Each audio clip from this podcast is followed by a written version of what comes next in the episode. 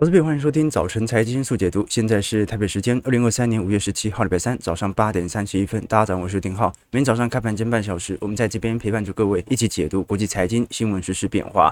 那目前一直到礼拜三了，美国债务上限的谈判仍然前景不明。我们看到昨天美国股市啊，很明显这种市场针对拜登即将所产出的谈话仍然保持着迟疑哦。照理来讲，六月一号就要违约，所以剩下的时间是不到两周了啊。叶伦是在这段时间不断的警告，但是我们看到这一次美国总统拜登要出国了啊，要去日本广岛参加 G7 领袖峰会哦。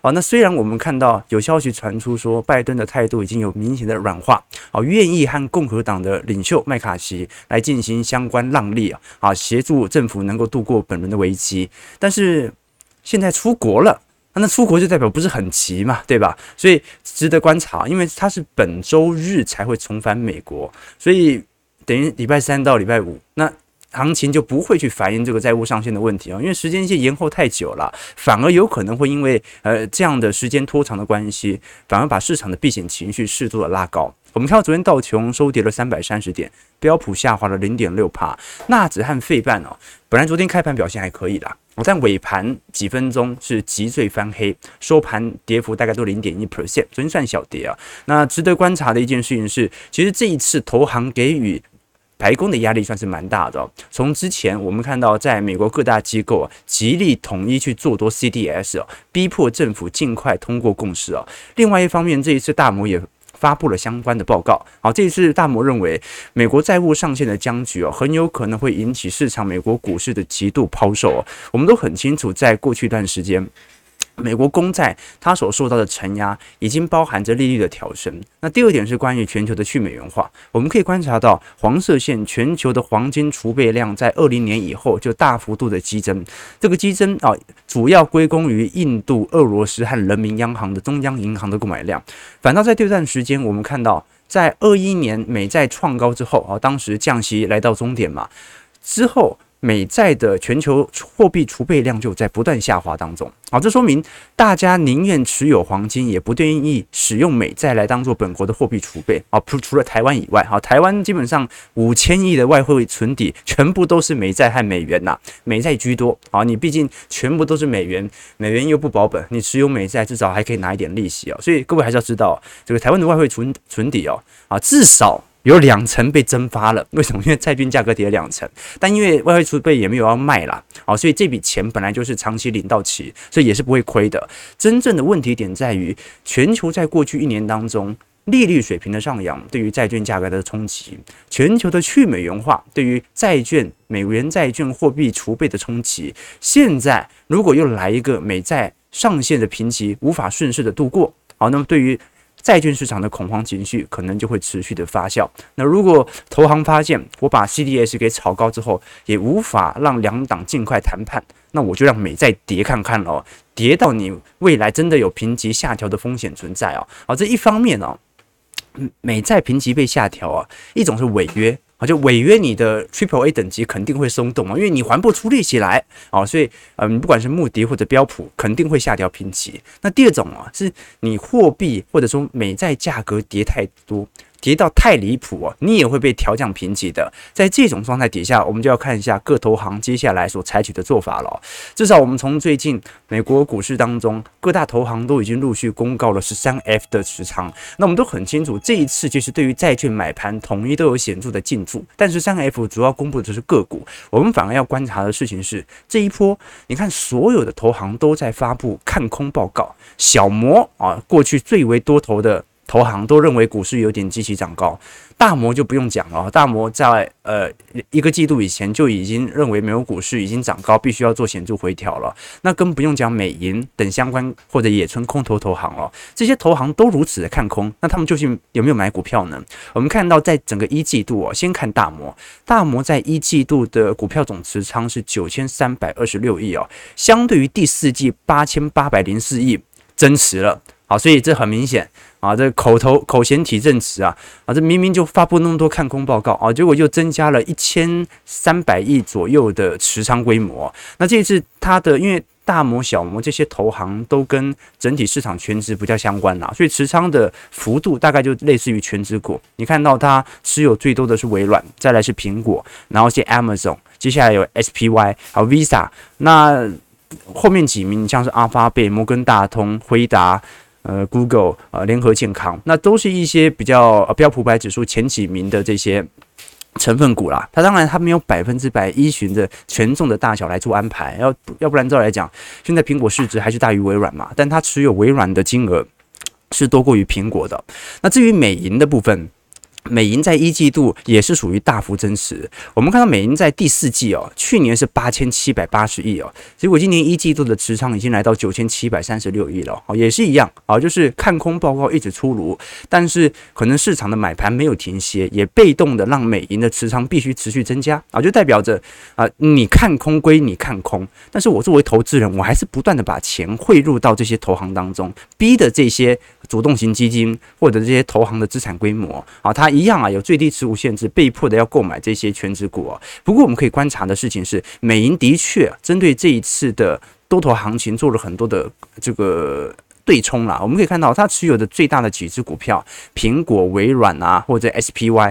但是你可以观察到，它也购买了大量的 QQQ 和 SPY 的做空期权，也就代表着。呃，它其实针对纳指和整个标普五百指数啊，是的确有一点感觉股市涨幅过高而采取的对冲风险。好，就是我是随时认为股市有可能回档的，好，所以我做了非常多的布件。好，这个是值得观察的要点哦。那如果是观察高盛的部分，高盛最大持股就直接是 SPY 了。好，再来啊，像是苹果、微软呢，IW 那。它 IWM 啊，高盛也布局了一些中小型类股，不过呃，这个中小型类股我们都很清楚，这一波涨势是比较收敛一点点的。那它一样。呃，购买了一些 SPY 的期呃做空期权，只是大家来呃这个多做一些留意啊，就代表着呃这个有些投行是百分之百就在抄底，有些投行呢是被迫要抄底，但是的确购买了大量的我们所看到的呃这个做空期权，来以防市场的意外有大幅度的变动。我们看花旗，花旗也很明显了，花旗虽然是属于消金市场，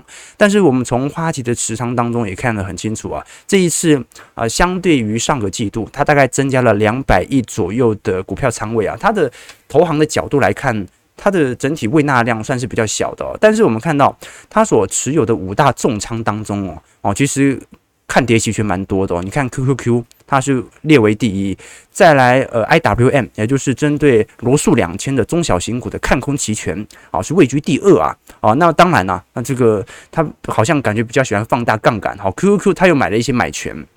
那 SPY 啊，或者是 IWM 等部分啊，我们都看得出来，其实市场上已经针对当前未来的行情有预估波动加大的趋势存在，所以这些投行其实都已经做好了准备，随时认为它会回档。不过我觉得啦，我们观看这些大投行的十三 F 表现啊，没办法很清楚的掌握到底市场是怎么想的。原因很简单，因为这些大投行它某种程度是隐含的全球的大盘，好，就说你股市创高，纳指创高，这些投行本来就会。增持，这很重要的，你没办法区分到底是他主动增持还是被动的买盘进来而增持。我们真正值得观察的是属于标准主动投资的公司或者一些对冲基金他们的实际做法。比如说这一次我们看到 Michael Berry，我们都很清楚嘛，Michael Berry 在呃今年的三月份哦，终于啊。认为他看空的行为是错误的啊！他当时在去年一整年嘛，啊，几乎是全力的看空美国股市哦。啊，当时他持有的最大的持仓规模，大家应该还记得哦啊，叫做 GEO，GEO 是美国的监狱股啊。那监狱股为什么他持有这么多的监狱股呢？原因很简单。啊，当时我们跟投资朋友分享到嘛，美国现在一到二十四岁，也就是青年人口每十万人的死亡人数啊，已经完全超越了车祸人口。什么意思呢？啊，就是其实这两周我们又看到美国有部分的校园开始爆发这个枪击案或者商场的枪击案哦。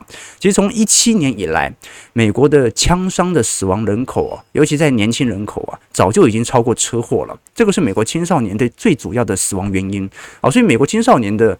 最大的风险呢，并不是路上的行人啊，那是枪击啊，好就在路上被打到的几率是远远比被远远比被车撞到的几率还要来得高的。那美国的确啦，在主要国家的凶杀案的发生率是比较高一点的。我们看到在日本啊，或者是德国啊，大概每十万人啊，只有不到一件是属于被国家，呃，就是这个凶凶杀案发生的。那英国和法国的部分大概介在一人到两人之间哦。那美国大概就是英国、法国的接近五倍到六倍了。每十万人就有接近五到六个人是属于凶杀案的比例哦。抢劫发生案的比例，美国相对没这么高哦。所以因为美国有枪了，他就没有必要抢劫嘛，他直接。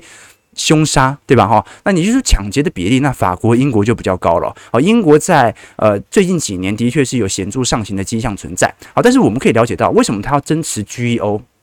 那就是当经济全面恶化的时候，这个监狱的生意就会非常的不错嘛。GEO 这个成教集团哦，它算是私人公司，所以如果经济真的坏到一定的地步啊，啊，就会增加这些监狱股的营收规模。它当时大量的进行布建，的确，当它公开十三 F 持股之后，股价就有显著的拉升。但是现在呢？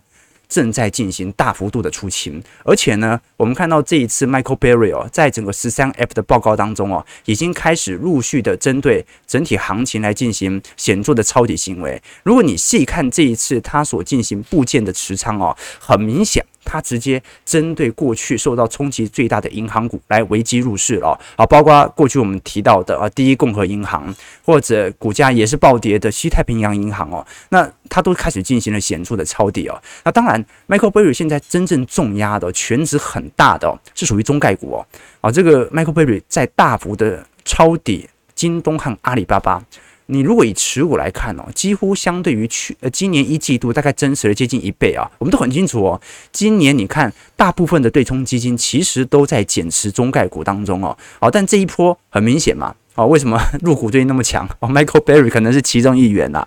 所以我我们先了解 Michael Burry 这次很明显就是看错之后啊，紧急转做多。那他所发的 Twitter 啊，都是他真实的意志啊，好，就是他真的就是从去年完全的看空啊，到今年一季度也看空，一直到二季度哦。他认为趋势已经反转了，全力的做多啊，这个是一个观察的指标。我们不要觉得 Michael b e r r y 就永远都是一个看空者了，他其实中长期而言，他是一个价值型投资者。他在零七零八零八年那一役结束之后啊，基本上都是靠价值投资来获取更多的报酬。不过呢，我们必须承认啊。他即使把 GEO 做大幅的出清哦，美国的自然也没有呃转好的迹象在嘛，对吧？哈，他只是说可能不会有那种超级大规模衰退、大规模失业人口在路上游荡的迹象在啊。但呃，最近我才有投资朋友跟我们分享嘛，我们有些投资朋友住美国，啊，对啊，尤其在 CBD 地区啊，大家都已经陆续观察到那种零元购的迹象哦，就是我们都很清楚，因为加州最近是通过法案，我记得是。九百五十美元以下的呃偷窃或者抢劫啊，算轻罪，也就是不用入狱，也也不用坐监狱的。那这导致了一件事情呢，就是目前在整个美国的 CBD 地区啊，整体市场的控制率大幅度的攀升。为什么？因为治安是全面性的恶化。呃，如果各位到美国玩，会发现其实很多 CBD 地区的，不管是苹果专卖店啊，或者一些比较大型的商场啊，啊，这个保安和警卫其实是蛮多的。好，所以呃，你说左派改革到现在哦，的确是有一点这种犯罪、公共安全的问题了。好，那零元购的问题哦，这个也也在美国掀起了一些争议和风暴了。所以也不代表 GEO 的营收就会因此而下滑。好，那这个值得大家来多做些留意啦。事实上，我觉得从美国的治安环境哦，这几年是真的有感觉恶化的迹象在啊。好，这个我我我记得我是前前前几个月吧。那个时候，我跟一个当时我在大学念很好很好的朋友哦，呃，他后来去念博士，在在奥克兰那边，应该是应该是伯克念伯克利，不要忘记了然后，他念博士啊。本来他以前跟他同学们分享过，以前他开那个 Focus 嘛，啊，就福福特的车哦，开开开，然后有一天就换车了。我说你为什么换车？啊，换特斯拉嘛？为什么要换特斯拉？这么时髦？他说，因为他汽车里面有一个催化。呃，转换器啊，就是汽车这个前面那些汽油车都会有的，他被偷了三次啊，被偷了三次。那为什么换特斯拉？因为特斯拉没有汽车转换器，哦，所以蛮有趣的啊。就是这个治安恶化的确是一个大家值得观察的、留意的问题哦。好，那最重要的是什么？最重要的是巴菲特。呃，波克夏这一次很明显嘛，他把台积电啊，那进行还有美美国的梅隆银行啊，进行了全面的出清，然后这一次就真的是一股不剩了，一股不剩了。不过巴菲特这一次是持续的啊重仓苹果和美银等等啊，但是呢，由于现金水位还在攀升，预估这一次的加仓其实效果并没有特别的显著了。我们可以观察到，在波克夏在一季度大幅做多的股票当中啊，你像是有苹果啊、西方石油、惠普啊，或者电影公司。派拉蒙、花旗等七只股票啊，那减持的股票其实就算是蛮多了，这很好理解啊，因为目前还在一个右侧的反弹格局当中。那么，巴菲特的权益整体的净买入，老实说，卖的股票还是多过于买的股票啦。也就是说，整个第二季其实巴菲特。整体的现金水位还在不断的上升当中。其实我们回顾来看，过去十年整个巴菲特投资组合的变化，大部分都是那种啊业绩很稳定的超级品牌啦。但是它的第一持仓哦，我们我们观察，你在二零一二年到二零二二年。最大持仓已经从当时的可口可乐和富国银行变成了苹果啊。那么你看其他的这个消费类品啊，美国运通啊，美国银行，其实整体的比例相对于一二年啊，都在不断的缩窄当中哦。那么巴菲特的投资理念一直都没有变过嘛啊，就是消费加金融，加上具有长期护城河。那老实说，苹果是真的在过去二十年来是有稳定的护城河啦。那你说他该不该持有台积电呢？我一直都觉得它持有台积电是一件蛮奇妙的事情呢，因为台积电的护城河哦，也不过就这几年的事情啊。投资朋友要知道，二零一七年以前，全球最大的半导体晶圆厂是三星，不是台积电啊。啊，台积电是在一七年的重要节点上超越三星，所以呃，基本上它这一次出清台积电哦，也算是符合它的逻辑了。好，那到底为什么当时要买？也不清楚，但是我们至少可以了解到啊，整个价值投资的架构哦。如果依循着巴菲特的逻辑，他基本上没持有苹果哦，那么他绩效会产出给大盘哦。所以为什么巴菲特才建议大家啊，尽量投资指数型投资 ETF 就好啊？为什么啊？因为不是每个人都能够做到主动投资的啊，这是一个重要的关键节点。但我们至少可以承认的一件事情是，呃。巴菲特的长期投资，它的复利效果真的大部分的财富都是在五十岁以后增长的。但是如果你投资没有越早呃越进入行情的话，你没有越早被割韭菜，没有越早体会到整个投资市场的情绪波动哦，回头看你只会发现，为什么我们年轻的时候不早投呢？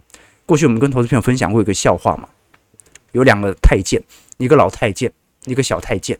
老太监为什么比小太监有钱啊？因为老太监比小太监割得早。啊 啊，没事，OK，好啊，这就割韭菜割得早啊，所以生命中大多数的收益哦，其实都是来自于短期痛苦，这样你才可以在长期当中得到回报啊。这几年大家比较常投这个聊的，大概在呃主动投资层面啊，有三大人物啊，一个就是巴菲特啊，巴菲特很明显，然后他就是长期投资、集中投资的好手哦啊，但是我们也很清楚，没有了苹果哦，那这几年其实风险算是蛮大的，错过一只。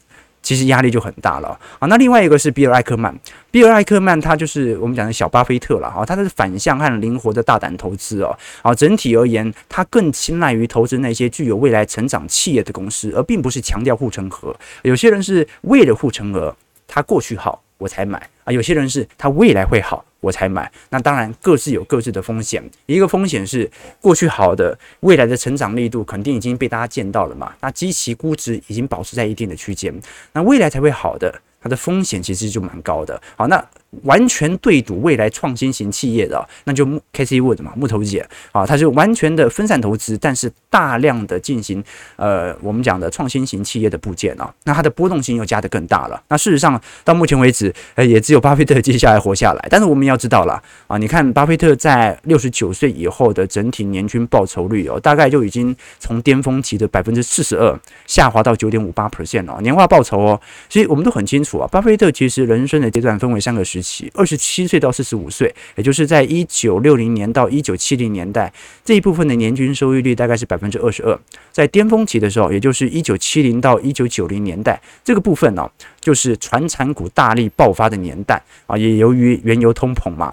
停滞性通膨，年均报酬率是四十二点四二 percent，但是从两千年以后啊，整体年均报酬率要九点五八 percent。可是我们都很清楚啊，其实美国股市这几年的，尤其是过去二十年，由网络股、由货币宽松所堆起的泡沫，其实整体年均报酬应该是最亮丽的。为什么巴菲特一直到晚年才，呃，在晚年时期反而？报酬率相对于年轻时期下滑呢？第一个就是巴菲特真的除了苹果持有的科技股真的不多。那第二点是我们都很清楚，呃，巴菲特基本上由于对于网络股的这个相对的戒慎恐惧哦，才形成他资产能够每一次股市大跌，他都能够保持稳健的原因。所以这是他所选择的防御性的策略之一哦。那再来，我们都很清楚知道，其实巴菲特在资金规模越来越大之后哦，你波克夏。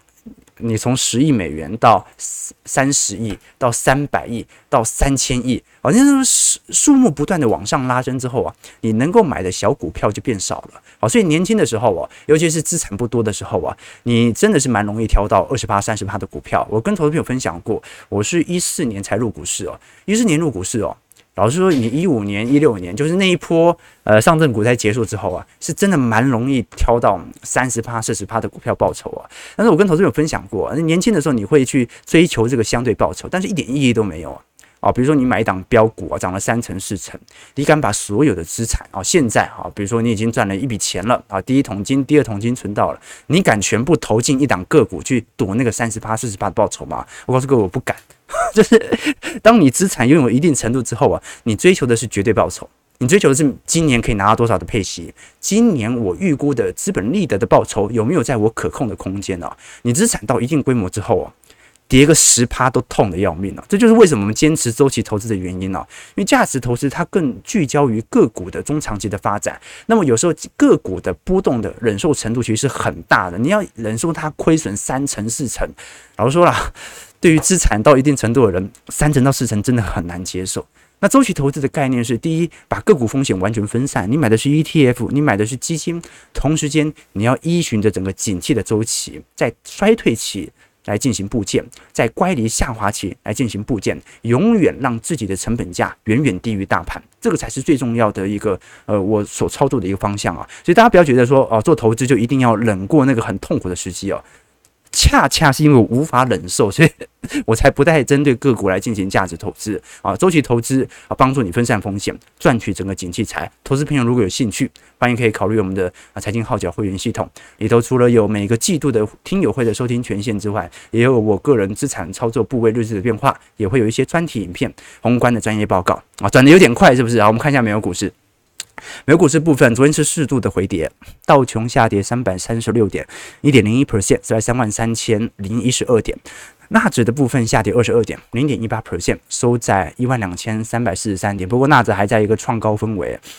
标普五百指数下跌二十六点，零点六十 percent，收在四千一百零九点。费半的部分下跌了三点，零点一三 percent，收在三千零四十八点。其实美国股市昨天波动不是特别大啦，只能说大家就是先停看听一下。好，毕竟现在债务上限的问题哦，你一拖就直接拖到周末去，市场不免好奇，那拜登是不是真的有蓄意让政府关门的迹象啊？我们二零一一年当时的欧巴马危机哦。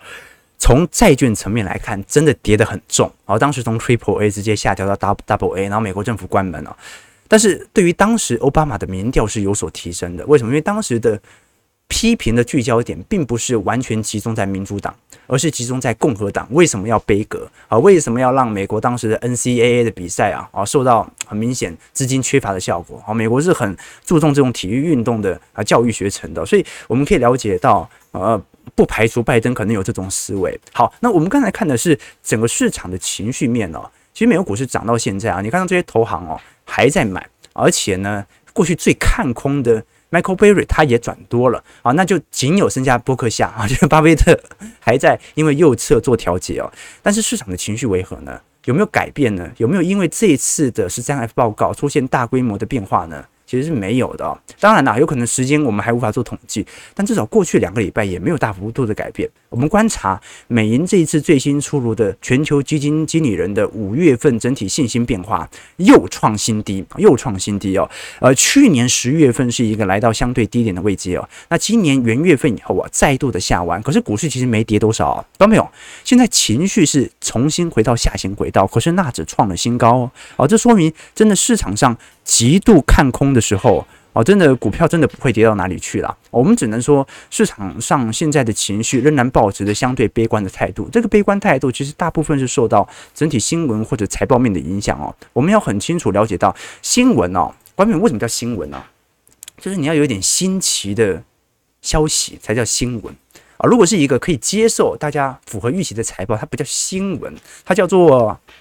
它叫叫做法说会讯息，啊，叫财报会讯息而已啊。新闻就是要有点新颖的啊。那你要新颖，在这个时代就必须要有点利空，就必须要有点恐慌的情绪。所以大家容易被这种恐慌的情绪所干扰，却忽略了即将到来的复苏期。这个是蛮有趣的迹象。我们可以观察到，呃，你看昨天所公布的财报，这一次呃重要的美国零售商。家得宝 Home Depot 现在上季营收我创了二十多年以来的最大损失，而且下修了今年的财测。那主要还是来自于我们看到，呃，在过去一段时间，由于通膨的完全转嫁，因为家得宝它是出售比较多的，有点类似啊这个 IKEA 相关家具类品的出售哦。这一次股价啊开始高速的下跌，而且昨天是爆大量哦啊，每股获利三点八二块。那问题来了，就是。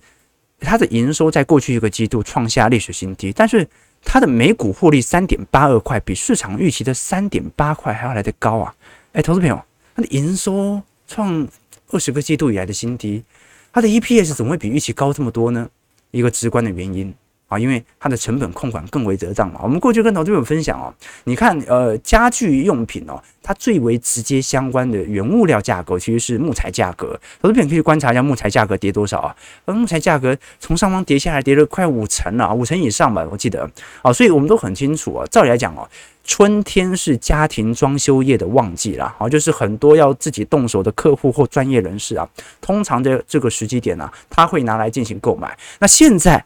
总体营收销量不好，就说明哦，市场是的确有那种啊，由于通膨而缩减部分的非必要开支，但是呢，它的盈它的获利也没有实质下滑，说明什么事情呢？原物料的价格实质也在下滑当中。那么股东问题来了，股东到底真正在乎的事情是它的总营收，还是专注于它的 EPS？到底整个公司的获利有多少？获利不来自于营收啊，不，应该讲。股东的权益报酬不来自于营收，它来自于实质获利水平嘛。好，所以这个时候就很重要了。我们过去一直跟投资朋友提到说，为什么这么多的科技股，诶，营收也没有多好，顶多就是呃稍微进入到正增长区间，但是相对于前几个季度还是有明显的啊、呃、这个下行趋势线哦。为什么这些科技股感觉好像表现不错？成本控管控管得当啊，该裁员都已经裁员了，对吧？我们可以观察到了，美国如果以几大零售商来看的话，压力最大的其实都是集中在这些食品部门了。比如说你像是 Costco，有百分之三十八是属于啊食品的营收啊。那 Target 目前是属于呃我们看到这个呃这个饮料啊或者相关食品营收。但是如果你看像是 Sam's Club 或者沃尔玛，它整体营收大部分都是来自于杂货，而杂货其实本身成本已经有显著的下行区间了啊。那反而是我们要观察。以食物作为主要营收来源的这些啊，美国的零售商，它能不能顺势的进行成本控管呢？这个是反而大家未来可以关注的方向哦。我们可以观察到，其实标普百指数这一次在财报，因为已经来到尾声了，在财报当中啊，提到通膨的次数，相对于前几个季度，其实有蛮显著的下行哦。你在整个二零二二年当时第二季哦，标普百指数的财报当中提到通膨的次数啊，有四百一十六次哦。现在只剩下两百七十八次啊，几乎是个快要减半喽。这说明，其实真正现在这些零售商担心的，并不是成本控管的问题哦，是那成本控管了，如果获利还没拉升怎么办呢？因为原物料价格都已经开始有显著的下跌了啊，这个是我们可以观察到的一些迹象哦。好，那最后一段时间，我们看一下台北股市的变化吧。OK，呃，其实。台股这阵子真的是对蛮闷的，但是昨天因为外资的多单大幅的进驻了，那昨天美国股市回跌嘛，我们就要看一下今天的重要的动作了。我们看到昨天主要是台积电的带动，带领台北股市的最高点冲到一万五千七百二十三点，中场是上涨一百九十八点，收在一万五千六百七十三点了。那一口就把所有的均线全部吃掉了哈，又站回所有均线了。好，那如果今天因为昨天费半跌幅不是特别大，如果今天持续的站稳了，我们就要观察整个外资的。多单动作是否在今天有所减持，还是它明显就是做一个对冲而已？成交值昨天有两千一百二十一亿。不过值得观察的事情是，外资其实昨天嗯针对台币并没有进行大量的汇入哦，它大概还是收在三十点八块左右，所以这个是值得观察的要点哦。就外资感觉更像是这种系统单的调节，而并不是针对台北股市哦有新一轮完全做多的心态。如果有的话，那么台币照理来讲应该要有显著的走升行为。事实上，外资已经连续卖了五天啊，现在只是稍微买了一天回来，相对于三月份或者今年元月份的买超力度啊，仍然保持着相对疲惫。反倒是小台在昨天大涨之后哦，很明显空单开始进驻了。我们就看一下小 小台这一波 能不能成功？你看前几波，比如说一月底到二月中旬，或者三月中旬到四月中旬哦，小台几乎都是全面看空的。但这一波的看空呢，指数就一直维持在高位，那逼着他最后不小受不了，只好就做回补，就是完全没有赚到任何显著的价差啊，就是。浪费了这个融券的费用而已哦。当然了，它也没有大亏，因为股市并没有显著的上涨。我们只能说这一波你这样搞个两次三次哦，老实说了，不止做多的人没有心情了，做空的人也不想玩了，对吧？OK，那台积电的部分昨天重返五百零五块了。那昨天我们了解到这个台波克夏把台积电股票全数出清之后啊。